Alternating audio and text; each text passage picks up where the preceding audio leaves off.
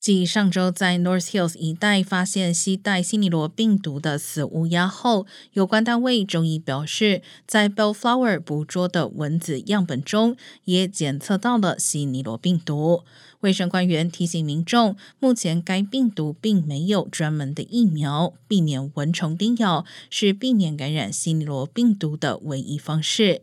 CDC 建议使用含敌避、派卡瑞丁或柠檬桉油的驱蚊产品，安全有效的防蚊。同时，清除住家附近积水，注意维护泳池、池塘，更换宠物水盆等，都可避免蚊虫滋生。